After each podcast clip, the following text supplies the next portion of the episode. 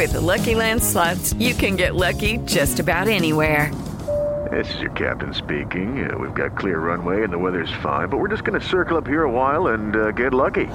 No, no, nothing like that. It's just these cash prizes add up quick. So I suggest you sit back, keep your tray table upright, and start getting lucky.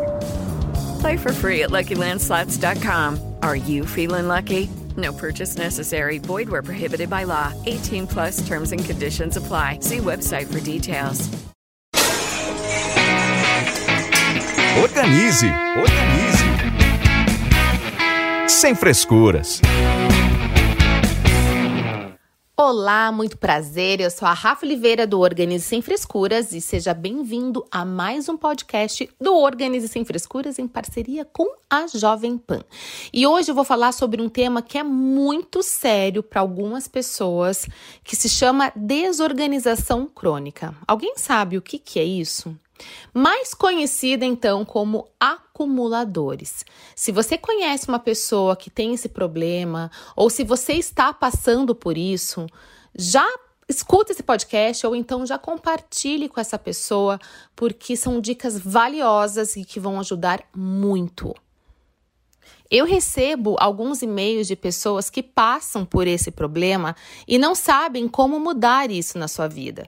E como eu gostaria muito de ajudá-la de alguma forma, é, ainda mais para debater esse assunto tão delicado, eu convidei algum tempo atrás a querida personal organizer Yolanda Rolander para um bate-papo muito interessante sobre a desorganização crônica. Inclusive, aprendi muito também. A querida Yolanda trabalha com organização e coordena em parceria com uma psicóloga clínica a oficina de suporte aos problemas de desorganização.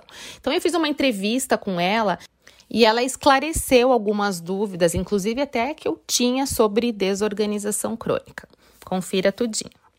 Bom, eu perguntei então para a Yolanda o que é desorganização crônica e se qualquer pessoa pode ter esse comportamento. Bom, a Yolanda, o que, que ela responde? A desorganização crônica é um transtorno de comportamento que leva a pessoa a acumular grande quantidade de objetos sem uso ou sem valor, muitas vezes bloqueando cômodos da casa que deixam de ter a função para o que foram projetados. Esse comportamento persiste por um longo período de tempo, causando impacto negativo no dia a dia. Por mais que o portador desse transtorno se esforce, sozinho não consegue se livrar do acúmulo de coisas. A pessoa pode desenvolver esse comportamento mediante um acontecimento importante, como a perda de um ente querido, uma decepção grave, um acidente cerebral, condições neurológicas, dentre várias possibilidades. Pesquisas científicas têm mostrado que a genética pode ser uma das causas desse transtorno. E aí eu pergunto também, como que é o comportamento dessas pessoas? A tendência dessas pessoas é se isolarem socialmente, evitando receber visitas em casa por vergonha e até mesmo pelo sentimento de culpa que sentem por deixar a casa um caos.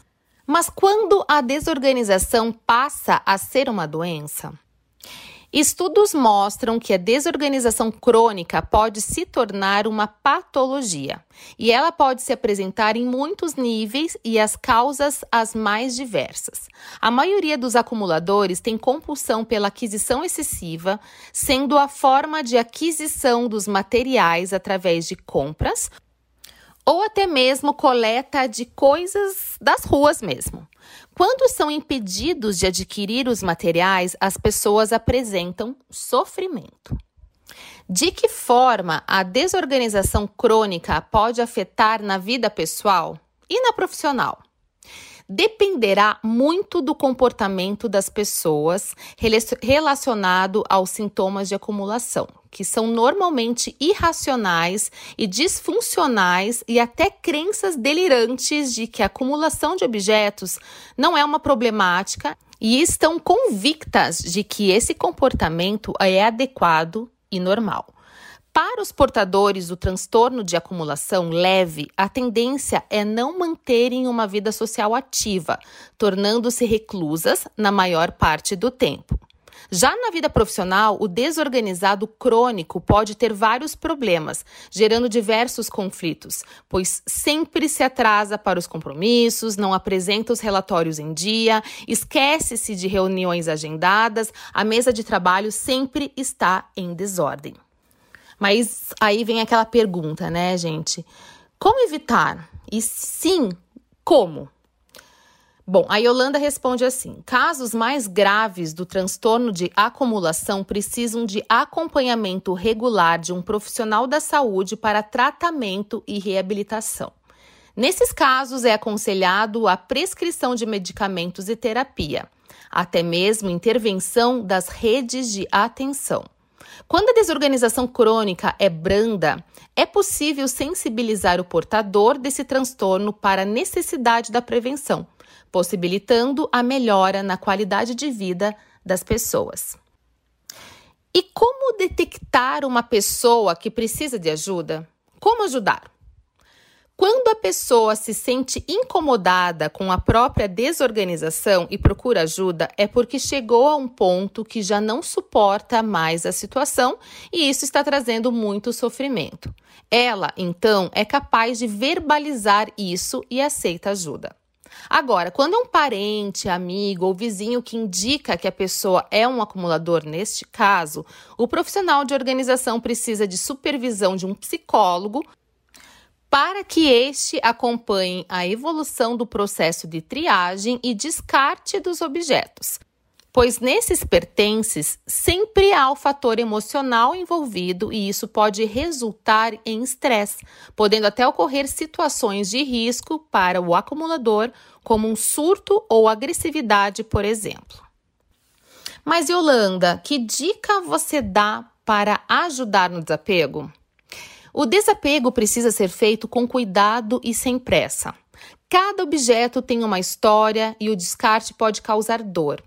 Mas é importante sempre lembrar que podemos manter na memória as lembranças agradáveis, porque as embalagens de presentes guardados, tickets de entrada de cinema, shows e peças de teatro ou lembrancinhas de festas guardadas em caixas são apenas coisas. O espaço que se divide com a família ou onde se recebe os amigos tem que ser um lugar agradável, livre do acúmulo de objetos. E qual é o primeiro passo para a pessoa sair do caos e organizar a sua vida?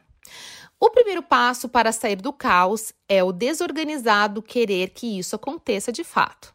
Não é tarefa fácil e nem sempre quem está num lugar com muita coisa acumulada consegue fazer isso sozinho mas é possível com a ajuda de profissionais. Normalmente, o estado caótico é algo que está dentro da pessoa. Se ela consegue organizar o seu eu interior, certamente isso irá refletir na vida externa. De que forma o personal organizer trabalha para quem sofre de acumulação? E como é feito o desapego? Como profissional de organização, sempre procuro a ajuda de um psicólogo que me dará suporte necessário para entender o que está por trás da desorganização desse cliente que apresenta indícios de ser um acumulador. O desapego é feito em doses homeopáticas, pois causa muito estresse mexer nos objetos pessoais dessa pessoa. Esse trabalho precisa ser dividido em várias etapas, com poucas horas de duração em cada visita. E Holanda, tem alguma história para nos contar de pessoas que mudaram sua vida? É um grande desafio atender um desorganizado crônico, porque existem muitos fatores externos e emocionais que dificultam o trabalho de organizar o espaço onde vivem essas pessoas. Dos casos que atendi até o momento, eu posso afirmar que consegui sensibilizar muitos para a necessidade de manter um ambiente com menos objetos e menos desorganização. Eu diria que a oficina de suporte aos problemas de desorganização, em parceria com psicólogos, é uma das soluções que encontramos para reunir periodicamente pessoas com grande dificuldade em se organizar e tem sido uma boa maneira de ajudar essas pessoas. Todas saem da oficina com o propósito de melhorar suas vidas, começando a se livrar do caos que se encontram. A Yolanda também alerta que o trabalho ou a convivência com o desorganizado crônico é uma tarefa que exige muito cuidado, respeito ao sofrimento do portador desse transtorno e, sobretudo, muita paciência. É preciso estudar bastante sobre essa patologia e a forma como lidar com essas pessoas. E para ajudar ela e em parceria com outros psicólogos, criaram um grupo de estudos sobre desorganização crônica que reúne profissionais de organização que querem trabalhar com esse público, debater e trocar experiências sobre a acumulação compulsiva e suas causas. Então, para quem quiser acessar todo esse conteúdo, digita no Google desorganização.com.br. E eu espero muito que esse conteúdo de hoje no podcast possa ajudar muito a você ou quem você conhece. Às vezes a gente quer ajudar, não sabe como. Porque sim, realmente é um tema muito delicado e por conta disso que eu trouxe esse tema aqui nesse podcast especial e espero muito que ajude você ou seu conhecido a ter uma vida melhor, mais leve e mais feliz. Aproveita também para acompanhar os outros podcasts aqui do Organize Sem Frescuras. Me acompanha também lá nas minhas redes, Instagram, arroba Organize Sem Frescuras, YouTube Organize Sem Frescuras. Espero a sua visita por lá. E tenha uma semana maravilhosa, organizada e criativa. Até a próxima semana com mais um podcast do Organize Sem Frescuras. Super beijo. Organize, organize. Sem frescuras.